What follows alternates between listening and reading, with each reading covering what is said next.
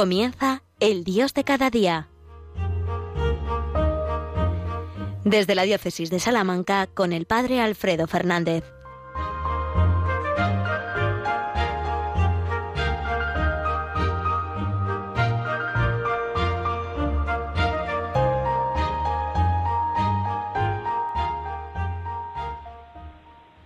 Muy buenos días, queridos amigos, queridos oyentes de Radio María. Nos encontramos aquí en la radio de nuestra Madre, después de haber vivido el momento más importante del día, después de haber celebrado la Santa Misa, el centro de la programación de Radio María y el centro de nuestra vida cristiana. Bueno, pues al terminar el momento más importante, el momento de la misa, nos encontramos en este programa del Dios de cada día, intentando seguir una vez más rastreando, descubriendo el paso de Dios por lo cotidiano, por lo concreto, por lo sencillo de cada día. Hoy os habla desde Salamanca el Padre Alfredo Fernández. Trato de mm, vivir esta semana unos días de descanso después de un verano ajetreado, porque en las zonas rurales generalmente, y más aún quizás este año, pues hemos tenido una gran afluencia de gente, de familias del pueblo que volvían a pasar las vacaciones en el pueblo, de familias que no han podido irse a la playa o a otros lugares más lejanos y se han quedado pues con la familia en, en las casas del pueblo y bueno pues se ha notado se ha notado mucho este año que había mucha más afluencia de personas con miedos, con restricciones, con ciertas dificultades, pero tratando de poner toda nuestra confianza en el Señor, que nos hace salir victoriosos de la prueba y que nos hace capaces de superar todas las dificultades. Por lo tanto, pues eso, prudencia, sentido común, pero también muchísima confianza en el Señor. Bueno, pues de la mano de la Virgen vamos a ponernos precisamente las manos de Dios, nuestro Padre, y vamos a pedirle que nos ilumine con el Espíritu Santo para que este programa, esta media hora de programa, un poquito menos ya de media hora, pueda ser pues para gloria de Dios y podamos decir lo que el Señor espera de nosotros en este ratito, en estos minutos. Oh Señora y Madre nuestra, con cariño venimos a tu presencia en esta mañana para escuchar contigo la palabra del Señor, para descubrir su voluntad, para ponerla por obra. Tú que guardaste y meditaste en el corazón la palabra de tu Hijo, enséñanos también a nosotros a vivir de su palabra y a cumplir siempre su voluntad. Por Jesucristo nuestro Señor. Amén. Bueno, pues queridos amigos, en este mes atípico de agosto, atípico por la situación que vivimos, de nuevo la liturgia de la Iglesia nos ha ido eh, presentando algunas fiestas verdaderamente importantes. Por supuesto, en el centro del mes de agosto, la gran solemnidad de la Asunción de la Santísima Virgen, nuestra Madre, a los cielos, y a la octava, en la octava de ese día, el día 22, el pasado sábado, celebrábamos la coronación, Santa María Reina, María coronada como reina de cielos y tierra, como reina de toda la creación. Es como la culminación de ese proceso vital de María, que en plena fidelidad a la palabra de Dios, Dios y a, y a la voluntad de su Hijo, Dios la corona por encima de todas las criaturas y como principal intercesora nuestra. A ella seguimos, por tanto, invocándola y confiándonos a su maternal protección. Bien, pero además de las fiestas de la Virgen, el mes de agosto nos presenta algunas fiestas importantes de santos, pues verdaderamente prodigiosos. A mí me gusta mucho, eh, y de hecho lo utilizo con cierta frecuencia, pues eh, las vidas de los santos para iluminarnos en el camino del día a día, en el camino concreto de nuestra vida y podernos así pues pues acercar más al Señor. Los santos son como nuestros eh, hermanos mayores, como nuestros modelos a través de los cuales podemos también nosotros aprender y encontrar pistas concretas para, para acercarnos más al Señor. Y como además eh, la multitud de los santos es tan, tan diversa, pues seguro que todos encontramos alguno que nos ayuda, ¿no? Todos nos pueden ayudar, pero pues bueno, seguro que siempre sintonizamos más con alguno en concreto. Me gustaría hoy detenerme con vosotros en uno de los santos que la liturgia de la Iglesia nos propone hoy. Hoy no hay ninguna, eh, a nivel general, no hay ninguna memoria obligatoria, pero sí hay dos memorias libres en este 25 de agosto. La primera es la de San Luis, rey de Francia que nace en 1214, que sube al trono de Francia a la jovencísima edad de 12 años y que, bueno, pues vive una vida eh, en medio del mundo, se casa, tiene 11 hijos, a los que da una, educación excepcional y se distinguirá siempre por su espíritu de penitencia y de oración y también por eh, su amor a los pobres. Además de San Luis, rey de Francia, hoy celebramos a San José de Calasanz. Y es en este santo en el que quisiera hoy detenerme con vosotros. Pues por una cuestión más, si queréis, personal, yo me eduqué durante muchos años, durante 14 años, en un colegio de escolapios, en mi ciudad, en Salamanca. Y bueno, pues mm, con el paso del tiempo uno va descubriendo hasta qué punto ha contraído una deuda de, de gratitud y una deuda a todos los niveles con los que te enseñaron, ¿no? Con los que te dieron pues las claves y las pautas para poder llegar a ser lo que un día pues eres, ¿no? Eh, yo creo que todos, todos, estemos donde estemos, tenemos que recordar con agradecimiento pues a nuestros maestros, a nuestros profesores, aquellos que dieron pues muchas veces con medios escasos, pero dieron lo mejor de sí mismos para que nosotros pudiéramos ir creciendo, no solamente en edad, sino también en sabiduría y en gracia. Por eso desde aquí me gustaría, en este contexto en el que además parece que estamos todos hoy preocupados por cómo va a comenzar el nuevo curso, por si va a poder haber una enseñanza presencial, como siempre la ha habido, o si las circunstancias de la epidemia que todavía pues tenemos aquí encima eh, va a hacer, va a condicionar hasta tal punto que la enseñanza tenga que ser eh, virtual o online. Bueno, pues en medio de esta circunstancia y de esta cierta incertidumbre que todos tenemos en torno a, este, a esta cuestión, a mí me gustaría hoy, de la mano de San José de Calasanz, hacer un pequeño homenaje a todos esos que nos han enseñado, que nos han dado pues las pautas para ir eh, asimilando toda la cultura que nos rodea, toda la, la historia que, que, nos ha precedido y para sacar de nosotros, en definitiva, pues lo mejor de nosotros mismos creo que, como digo, tenemos todos un deber de, gratitud y de reconocimiento hacia nuestros maestros, hacia nuestros profesores, hacia todos los que nos han transmitido pues la sabiduría y los valores que van marcando nuestra, nuestra existencia y nuestra vida. Bueno, San José de Calasanz es un santo español, claro, evidentemente, nació en Peralta de la Sal, eh, en, cerca de Barbastro, en la provincia de Huesca. Es aragonés, por tanto, nace en el año 1557 y se forma, pues bueno, con una formación también excelente, eh, cultiva eh, pues todas las disciplinas de su, de su tiempo, las disciplinas filosóficas y teológicas, y mm, cuida especialmente pues, pues esa educación, porque la considera desde el principio como algo muy importante, y además eh, presenta dones, dotes importantes para, para, la, para el estudio, ¿no? Pronto también siente una llamada a la, vida sacerdotal y es ordenado sacerdote, sacerdote diocesano, y después de bueno pues unos años de ejercicio del ministerio es enviado a Roma precisamente por sus dones o sus dotes eh, eh, intelectuales perdón.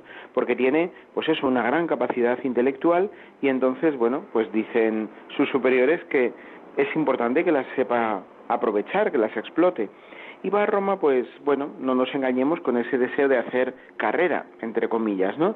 De alcanzar un puesto importante en la curia, una canonjía y bueno, quizás después, quién sabe, pues a lo mejor también una sede episcopal. Eh, en Roma, eh, él comienza sus estudios o continúa, prosigue sus estudios y eh, hasta que es mm, interpelado por una situación que, en la que probablemente él ni siquiera iba pensando, pero que el Señor le presenta y le presenta con toda su crudeza y con toda claridad. Y es que, bueno, pues mientras él va y viene a su lugar de estudio, encuentra continuamente, encuentra todos los días niños en la calle jugando pues con piedras, con palos, con lo que tienen. Niños que no van a la escuela porque no tienen medios para hacerlo. Hasta entonces, estamos hablando del siglo XVI, finales del siglo XVI, eh, bueno, pues mm, eh, solamente la educación estaba restringida pues a, quien pudiera pagársela, es decir, a las clases altas. Y la inmensa mayoría de los niños no tenían más educación que la que le podían procurarles eh, pues sus propios padres en sus casas. Y muchos ni siquiera eso, porque sus padres tenían que dedicarse a trabajar todo el día, con lo cual pues no había ocasión y los niños estaban pues todo el día también en la calle y muchos de ellos acababan, bueno, pues, pues metidos en historias un tanto sórdidas, ¿no? Cuando no directamente en la delincuencia. A él le interpela profundamente esa situación, ver a los niños en la calle, y decide o experimenta una llamada de Dios a dedicarse a ellos, hacer la primera escuela popular de toda Europa. Escuela popular y gratuita a la que todos pudieran acceder, que la dificultad económica no fuera una dificultad real para poder recibir una formación. Bueno, eh, se enfrenta con miles de problemas, con miles de dificultades, como cualquiera que comienza un camino nuevo, ¿no? Un camino que todavía no había sido recorrido por nadie. Y bueno, pues no me quiero detener aquí ahora en, en contar cada uno de los detalles de esas dificultades, pero fueron verdaderamente tremendos. Y él los fue superando uno a uno con una profunda confianza en Dios y con una consideración cada vez más profunda de cómo la educación y la educación de los niños en concreto es una verdadera llamada de Dios y también una verdadera vocación. Hasta entonces quizás se sentía que, que bueno, que que la vocación era a una cierta perfección ascética en el sacerdocio, en la vida consagrada, en la vida religiosa, pero no explícitamente se podría hablar de una vocación a la educación de los jóvenes. Él lo experimenta con una fuerza importante y de hecho, bueno, pues va a consagrar todos sus esfuerzos a ello, hacer que los niños y que los jóvenes puedan sentirse eh, amados por Dios a través también de sus educadores, de aquellos que les iban abriendo la mente y el corazón para recibir, comprender y entender los dones que Dios mismo les había otorgado, les había dado. Y así comienza una aventura fascinante, como digo, no exenta de dificultades, al contrario, complicadísima, con muchísimas zancadillas dentro y fuera de, de, de su propio entorno. También no nos engañemos dentro y fuera de la misma iglesia que que bueno, pues no terminaba tampoco de entender esta, esta vocación de aquel sacerdote aragonés tozudo y, cabezota que se quería siempre salir con la suya. Bueno, eh, el oficio de lectura de hoy, el propio de San José de Calasanz, nos presenta un texto impresionante, un texto impresionante de San José de Calasanz, el memorial al cardenal Tonti, un memorial en el que él defiende la educación como una verdadera llamada de Dios, como una verdadera, eh, como un verdadero ministerio, casi casi como un ministerio sacerdotal, de entrega, de ofrenda, de sacrificio, para al final mayor gloria de Dios y bien de las almas. Bueno, vamos a comentarlo un poquito, pero primero vamos a dejar que la música nos ayude a, a pensar, a meditar, a reflexionar en todo esto que vamos diciendo.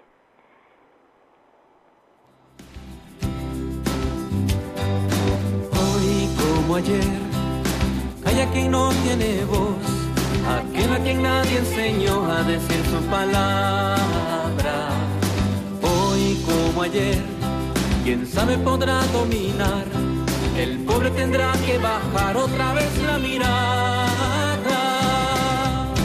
Calazas nos enseñó cómo hacer realidad un mañana de esperanza, una nueva humanidad despertando la razón, la conciencia y dignidad, educando al hombre nuevo en amor y libertad. Hacer realidad un mañana de esperanza, una nueva humanidad, ayudando a descubrir que Jesús de Nazaret sigue vivo y su camino juntos hay que recorrer.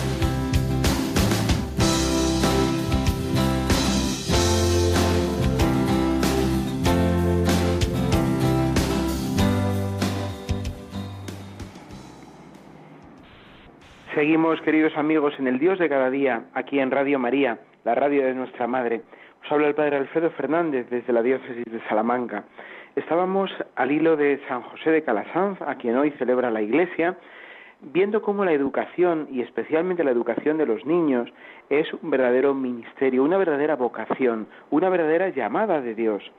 Dice en el memorial al cardenal Tonti, del que os he hablado ya antes de, de este momento musical, dice San José de Calasanz, nadie ignora la gran dignidad y mérito que tiene el ministerio de instruir a los niños, principalmente a los pobres, ayudándolos así a conseguir la vida eterna. Fijaos, eh, la, intención clara de San José de Calasanz es alcanzar la vida eterna para sus jóvenes, para sus niños. Al final es la vocación, eh, el sentido de toda vocación cristiana. llevar almas al cielo, ayudar a que nuestras eh, las personas que entran en contacto con nosotros se nos confían de una u otra manera puedan llegar al cielo a la felicidad eterna. Así es como podemos realmente cumplir con la voluntad de Dios. Los caminos para lograrlo serán diversos pero el fin es ese llevar almas al cielo. Y por supuesto la nuestra no que nosotros también podamos llegar a lo más alto del cielo, o por lo menos, como decía un amigo mío, al, al, otro lado de la puerta, ¿no? Que podamos pasar la puerta del cielo aunque nos quedemos justo en la puerta, pero por dentro, ¿no?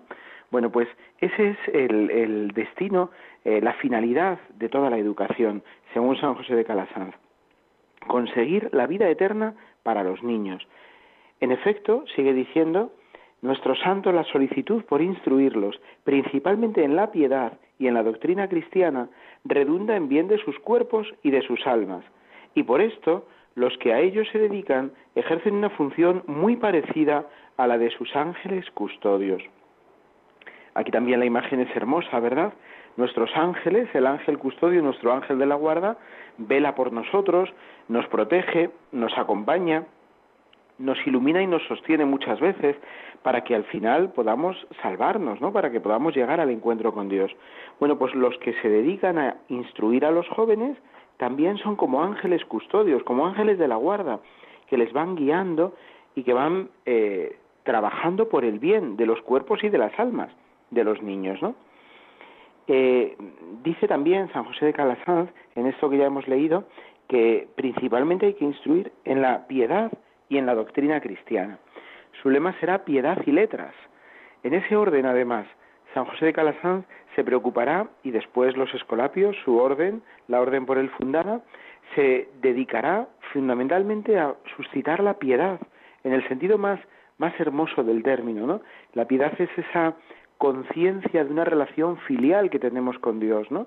Eh, ser conscientes de que somos sus hijos y que por tanto tenemos que cultivar una relación de profunda confianza con el Señor, de confianza y amor. Y eso se va cultivando en lo concreto de la formación, de los pequeños gestos de cada día, como un hijo demuestra su amor a su padre, con besos, con abrazos, con, con pequeños signos de amor, bueno, pues esa es en el, fondo la, concepción más profunda de la piedad. La piedad es esa relación filial con Dios que tenemos que cuidar, alimentar y mostrar en pequeños gestos cotidianos, diarios. Bueno, pues así tiene que ser la educación, en piedad y después también en letras, claro, por supuesto, en, en contenidos concretos. Sigue diciendo, diciendo San José de Galsanz, sigo leyendo este memorial al cardenal Tonti. Además, es una gran ayuda para que los adolescentes de cualquier género o condición se aparten del mal y sientan y se sientan suavemente atraídos e impulsados a la práctica del bien. La experiencia demuestra que con esta ayuda los adolescentes llegan a mejorar de tal modo su conducta que ya no parecen los mismos de antes. Mientras son adolescentes, son como retoños de plantas, que su educador puede inclinar en la dirección que le plazca mientras que si se espera que endurezcan, ya sabemos la gran dificultad o a veces la total imposibilidad que supone el doblegarlos. Palabras bien actuales, ¿verdad? Parece que hubieran sido escritas hoy mismo. Es efectivamente cierto, claro, cuando alguien es todavía joven, eh, se le puede eh, orientar hacia un lado o hacia otro con más facilidad que cuando ya eh, madura, cuando ya se hace eh, una persona pues con cierta eh, con cierto peso, que resulta mucho más difícil poder cambiar o poder doblegar. De hecho, además, cuando algo se, se endurece, intentar doblarlo muchas veces supone romperlo.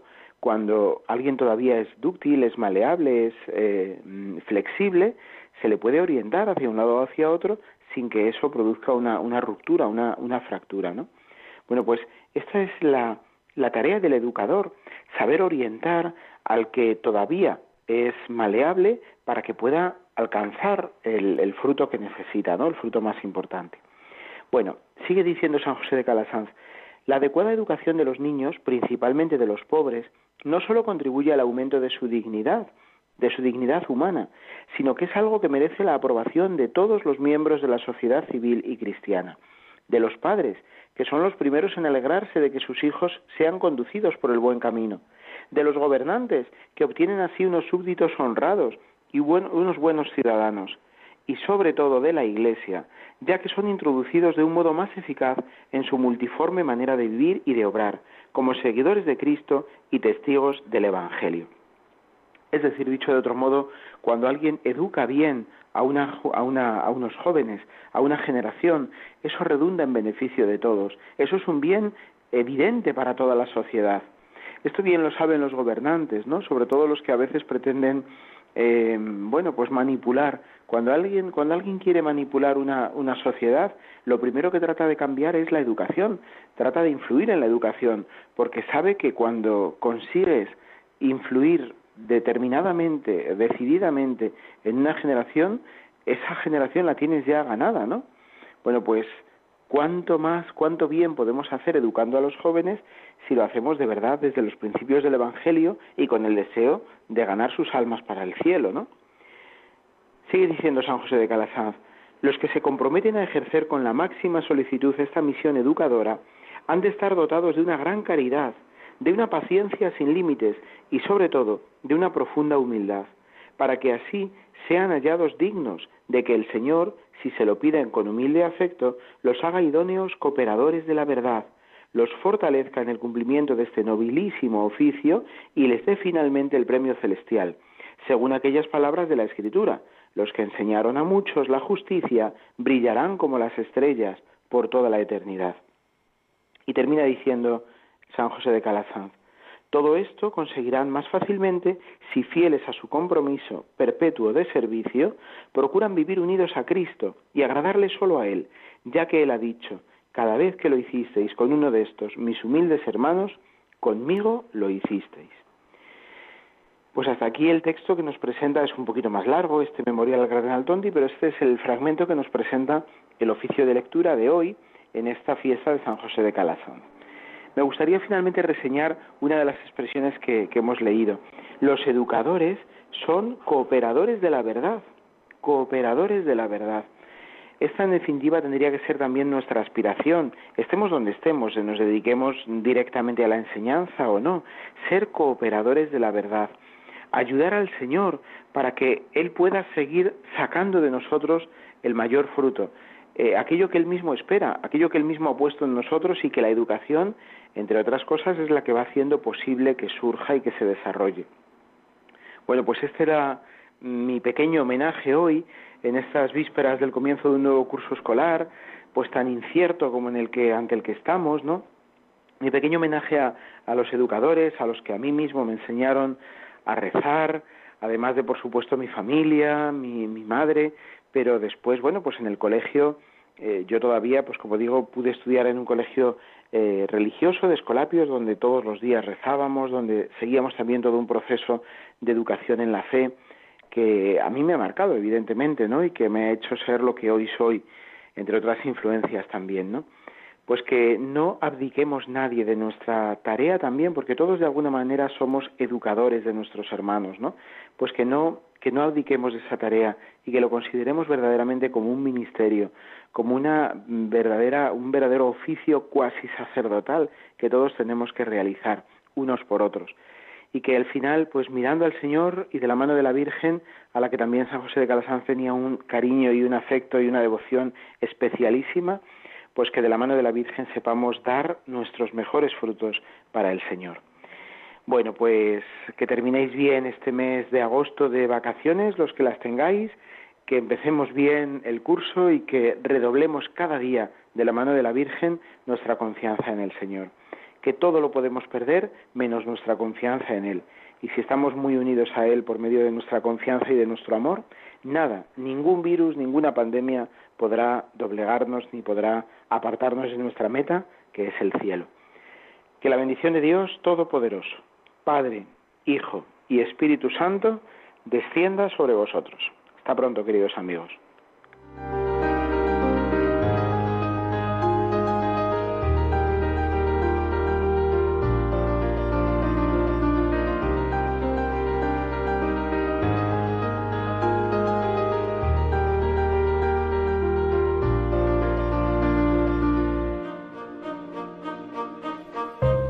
Han escuchado en Radio María, El Dios de cada día Hoy desde la Diócesis de Salamanca con el Padre Alfredo Fernández.